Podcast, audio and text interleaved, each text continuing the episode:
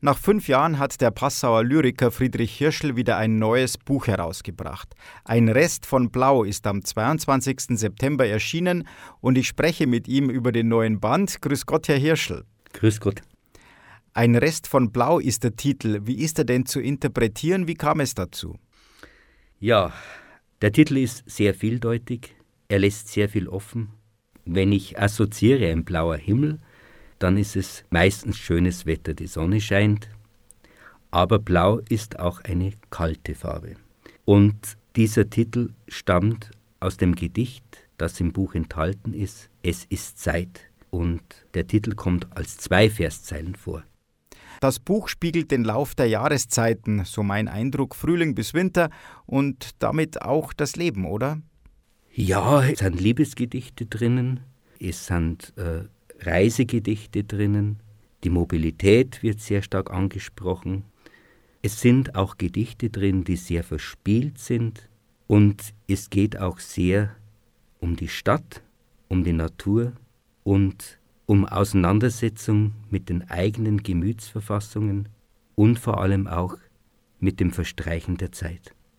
Herr Hirschel, wie entsteht eigentlich so ein Gedicht? Wie gehen Sie vor? Ich bin jeden Tag etwa eine halbe Stunde bzw. eine Stunde unterwegs, gehe auf verschiedenen Routen und ich bin ganz offen für das, was mich umgibt. Und wenn es gut geht, dann bringe ich ein, zwei Sprachbilder mit nach Hause. Die schreibe ich in ein kleines Notizbuch. Und nach einiger Zeit, wenn ich einiges gesammelt habe und ich das Gespür in mir habe, es könnte wieder ein Gedicht entstehen oder ich hungere nach einem Gedicht, dann setze ich mich hin, schaue mir diese Sprachbilder an und auf einmal entsteht ein Gedicht. Es ist da, ich weiß nicht wie und ich denke mir immer, es ist auch Gott am Werk. Und wie stark fließen dann Ihre Gefühle mit ein, die aktuelle Befindlichkeit, die Gemütslage? Ja, diese Gefühle oder die Befindlichkeit, in, in der ich gerade bin, die können sich schon sehr auswirken auf die Verbindung der einzelnen Sprachbilder. Und je nachdem kommt dann auch ein Gedicht raus, äh, das sehr positiv ist, sehr freudig ist oder auch ein Gedicht, das sehr kritisch ist oder auch sehr melancholisch. In diesem Buch, Herr Hirschel, finde ich weniger Leichtigkeit als in den früheren Erscheinungen von Ihnen. Ist der Eindruck richtig? Das ist sicher so. Ich denke mal, man wird älter man denkt mehr übers Leben nach. Und äh, wenn man sieht, wie schnell im Alter die Zeit vergeht, dann kann man schon melancholisch werden. Aufgrund dessen sind auch die Gedichte mit mehr Ernsthaftigkeit geschrieben, wie Gedichte, die ich in jungen Jahren geschrieben habe. Allerdings nicht nur ernsthafte Gedichte, wie wir gleich hören werden. Können Sie uns bitte ein paar vortragen? Ich lese ein erstes Gedicht, das heißt auf der Treppe, auf der Treppe.